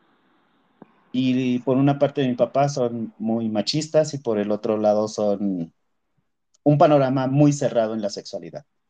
Y resulta que esta persona acaba de tener una vivencia, una conducta homosexual, ¿no? Y entonces decía, no, no sé qué voy a hacer porque no hay un espacio en este mundo donde vivo yo, donde yo pueda vivir. Si no es por mi mamá, es por mis amigos, por la familia. Y, y pasó unas semanas y nos volvimos a encontrar. Le dije, ¿cómo vas? Dice, ¿sabes qué? Ya entendí. Esto es temporal. Y uh -huh. entendí que esto se me va a quitar. Lo que necesito es desahogarme bien para ya no querer más. Y pasó un poco de tiempo y, y, le pregunté, bueno, ¿ya está sano? Porque ese era su concepto. Y me dijo, ¿sabes qué, amigo? No, creo que soy homosexual, pero pues yo creo que me voy a cambiar de estado porque aquí ahora, pues no hay una posibilidad. Y yo soy un poco sarcástico y trato siempre de buscarle algo de lo que se pueda reír. Le dije, bueno, ¿y, y a dónde te vas a ir a vivir? Porque si te desapareces, tu familia te va a buscar. Y va a dar lo mismo que te encuentre aquí que en otro estado. Y si estás ejerciendo tu sexualidad en otro estado, pues también van a encontrarla, ¿no? Entonces, mejor aquíétate un poco y date la oportunidad de entender que una sexualidad homosexual existe en una versión sana, que es tu expresión lo que va a marcar la diferencia. Que la tienes fácil, yo no estoy diciendo eso, pero debemos de, de, como que ir replanteando esta parte de que una sexualidad es sana y que puede ser muy positiva, que puede ser afectiva o no necesariamente reproductiva, pero que al final sea siempre representativa para la persona que la está viviendo, ¿no? Como decíamos, sin agredir, sin atentar contra el otro, identificando qué sí nos gusta y compartiendo con alguien esto que nos gusta, ¿no?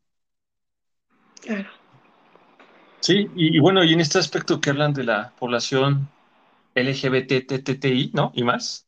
Y Q. Pues, y Q, ah, queer, ¿no? Creo que a todas esas personas, ¿no? Que nos vienen a escuchar y que estén en esa fase de autodescubrimiento o de autoaceptación, es importante, ¿no? Que antes de pensar en una idea como, pues, dejar este espacio, te acerques, ¿no? Y que hables con una persona de confianza, un amigo, un familiar, alguien, porque creo que, pues, desafortunadamente a veces las ideas, ¿no? A veces los dogmas pesan más y, y, pues, bueno, o sea, créanme que la vida vale mucho la pena y que quizás en la familia en que te tocó nacer no hay esa apertura y pues parece que el mundo no tiene salida, puede ser que en otra parte, ¿no? Descubras que haya personas muy similares a ti o simplemente personas que entienden que el ser gay, el ser este, lesbiana, el ser bisexual, el ser poliamoroso o heterosexual, no tiene que ver nada con tu valía, ¿no? O sea, no tiene nada que ver con que si eres una persona que vale o no. O sea, simplemente es una forma de expresar tu, tu, tu, tu, sexualidad es una forma en la que, pues, así naciste, ¿no? Y no pasa nada, ¿no? Estás en tu derecho. Ahora sí que, uh, afortunadamente en México, ¿no? No sé en otros países, pero pues aquí no tenemos reglas ni leyes, ¿no? Que, que nos, que, que casen a, a, la gente gay o que lo prohíba, ¿no? Entonces, uh, si desafortunadamente estás en un espacio donde no hay con mucha tolerancia o apertura, antes de pensar en una salida como es el suicidio, te invitamos honestamente a que te acerques, ¿no? A este espacio o a un amigo de confianza o a un psicólogo, a alguien que puedas compartirlo y créeme, que quizás cuando lo compartas descubras que no estás sola, que no estás solo y que hay caminos, ¿no? Hay formas de, de lograr resolverlo y no este y, y, ser, y ser feliz y pleno, ¿no? Y plenas. Fíjense, yo les quisiera compartir, eh, hace como unos cuatro años me tocó estar en un taller de prevención de suicidio aquí en la Ciudad de México uh -huh. y un chico que venía de Honduras nos compartía que, bueno, pues desgraciadamente él le había tocado vivir muy de cerca estos casos, ¿no? Mucho suicidio de adolescente. E incluso me parece comentó de una persona de la tercera edad que decían que pues los descubrieron, literal, los descubrieron así de que eran homosexu homosexuales. Y curiosamente lo que dijo esta persona me llegó porque dijo, algo que tratamos de hacerles llegar es que tal vez su mundo no es suficiente y tal vez su mundo los rechace. Pero habemos algunos universos acá afuera que, que, queremos una oportunidad de amar a una persona así, una sola. Y con una sola creo que todos podemos ser felices. Me marcó mucho porque dices, a veces vemos solo en una dirección y a veces del otro lado de la calle hay alguien buscándote, ¿no? Entonces, digamos no al suicidio, den una oportunidad. Y menos por amar. Menos por amar. Menos por amar. Menos por amar. Amamos sí. de forma diferente, elegimos a quién amar y creo que el hecho de que te des cuenta que tu orientación es diferente, tienes tanto derecho como yo. No eres diferente a mí, ¿sí? Todos somos iguales. Y entonces creo que eso es algo que debemos de aprender a, a repensar en esta sociedad. Nadie tiene por qué decidir irse de aquí, porque aquí tiene su espacio. ¿sí? El espacio es de todos y creo que el hecho de que alguien elija algo diferente a mí no quiere decir que no sea una persona y un gran ser humano como yo. ¿sí? Entonces, eso es lo importante. El ser humano vale como porque respira, no por lo que elige. ¿sí? Eso es muy importante. Y creo que también muchos papás que si tienen algún adolescente o adolescente, hombre, mujer, que esté pasando por un proceso de en su definición de su orientación, o sea, los caminos están abiertos para que pueda reconsiderar que un prejuicio o un mal comentario hace que una persona tome malas decisiones, ¿no? Entonces yo creo que es bien importante que nosotros pongamos un granito de arena también para repensar. Hay muchas sexualidades, no nada más una. ¿sí? Hay muchas formas de amar, no nada más una. Y entonces eso a mí se me hace muy importante en esta, en esta parte de hablar, de repensar. Quizás nada más para cerrar un poco ya este tema y encaminarnos a hacer sí. este café, eh, me gustaría compartir, ¿no? Que alguna vez un paciente, este, el joven, ¿no? Este, se reconoció como gay llegó conmigo como para tratar el tema con su familia, que aparentemente eran 100% homofóbicos. Al final se planteó el tema en terapia, ¿no? Este, primero con la mamá, este, pues fue una experiencia fuerte. Una vez que se asimiló, se habló con el papá. Y este, bueno, al final de la historia, este, este chico, ¿no? Que pensaba que se iba a quedar sin su familia cuando se lo diera a conocer a su familia, pues resultó que no, ¿no? O sea, resultó que la familia reaccionó positivamente, la terapia les ayudó a entender justamente que existen varias formas de amar. Y alguna vez, años después, ¿no? De que se terminó ese proceso, este chico se acercó nuevamente a mí y me compartió, ¿no? Que a su papá le tomó algunos años, ¿no? Comprender, ¿no? Que, que pues, o sea, uno como hombre no necesariamente nacía y, te, y tenía el deber de amar a una mujer. Y me dijo que algo que, me dijo que su papá le contó ya una vez, años después, que le agradeció, ¿no? Que le agradeció mucho a su hijo porque gracias a su hijo, al ser gay, él entendió en vida que existían formas diferentes de amar, ¿no? Y, y, dije, wow, ¿no? Pues qué padre, ¿no? O sea, qué bello que, que ese papá, ¿no? Aunque le tomó su tiempo, pues llegara y le dijera algo así a su hijo, ¿no? A su hijo abiertamente homosexual. Entonces, este, creo que también hay historias muy bonitas, ¿no? Que terminan muy bien. Y, y pues de eso se trata, ¿no? Que, que, con amor, que con conocimiento, ¿no? Y con la asesoría, si es que es necesaria, pues se, se, la, esta, este tema de la sexualidad, más que sea un problema, pues sea algo que podamos disfrutar, ¿no? Algo que nos permita seguir avanzando y seguir este, uh, disfrutando nuestras vidas. Muy bien. Yo para ir cerrando, me gustaría felicitar a esos padres que lo han logrado, porque es un proceso, entienda que tienen que dejar atrás muchas de su historia y de su creencia para lograr abrazar a sus hijos, a esos seres humanos, antes que pensar en sexualidades, que, que rescatan lo valioso de una vida, como la de sus hijos, la de sus seres queridos. Y curiosamente digo, se da este tema y, y bueno, yo termino hablando esto en este mes de junio, donde es justo el mes del orgullo gay, ¿no? Ah, sí, cierto, aquí en la Ciudad de México. En la Ciudad de México tenemos por aquí una manifestación, una expresión, y, y, me permito felicitar a todos los familiares que han hecho su proceso, que han avanzado, que lo han logrado superar, y les deseo fortaleza y claro, hay puertas abiertas aquí en este espacio.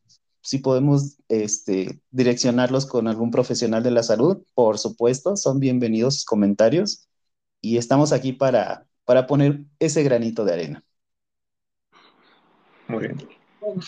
Pues yo quiero decirles que elijan vivir su salud sexual, que tienen derecho a una salud sexual y que este espacio también sirva para que todos estemos conscientes de que la expresión de la sexualidad no es algo malo, sino que es algo completamente natural y que pues las personas se acerquen si es que hay dudas a los profesionales de la salud y pues eh, a vivir, ¿no? Y pues en este mes que estamos iniciando del orgullo gay, pues que aprendamos también a entender que simple y sencillamente hay muchas formas de amar y que las personas que necesitan expresarse lo hagan libremente y que es difícil todavía porque a, pesar de que ya hay visibilidad todavía contamos ahí con algunas eh, situaciones que nos lo impiden, pero que pues sepamos todos que en este mundo cabemos todos y que aquellos adolescentes que están empezando a darse cuenta que son diferentes, no están solos, que se acerquen a alguien que pueda apoyarlos, ayudarlos y pues a todos en general que vivan parte de, así como cuidan su salud física, cuiden su salud sexual, vívanla, cuiden su salud física y pues adelante, ¿no? Tenemos que, que irnos eh, acostumbrando a que tenemos que ejercer este derecho. Sí, y yo agregaría también sin importar la edad que tengas, ¿no? y sí. no importa la orientación que tengas, ¿no? O sea, que se den la oportunidad de vivir su sexualidad de forma plena y con salud. Así es, sí. Pues listo, pues listo, profesor. Así que un gusto, ¿no? Muchísimas Muchas. gracias por darse el tiempo y, y, el espacio. Muchas gracias, teacher. Sé es... que siempre está bien ocupada, lo sé, pero le agradezco precisamente más por ello. Esperamos Muchísimas que el auditorio que, que escuche este café aprenda mucho, ¿no? Y yo creo que es un tema que da para mucho más. Ya estaremos hablando más temas de otros relacionados con la sexualidad y la salud sexual. Esperamos poder invitar. Y pues gracias. por lo pronto estaríamos cerrando. Ok. Pues muchísimas gracias a ustedes, muchísimas gracias a todos sus seguidores que nos escuchan y pues esperemos que de alguna manera esta plática les sirva para llevarse un poquito de información y para que siempre sepan que hay este alguien que los puede escuchar. Muchas gracias a ustedes. Muy bien, finalizamos esta emisión llena de ideas y comentarios propios y de diferentes líneas de investigación, confiando que en casa ayudarán a crear una nueva forma de conocimiento propio que les ayude en la etapa en la que se encuentren. Agradecemos que nos sigan y esperamos sus comentarios, sugerencias y agradecimientos en nuestros sitios de Facebook e Instagram. Y que nos escuchen por Anchor, Spotify, Apple Podcast, Google Podcast y YouTube. Hasta luego. Hasta luego. Hasta luego.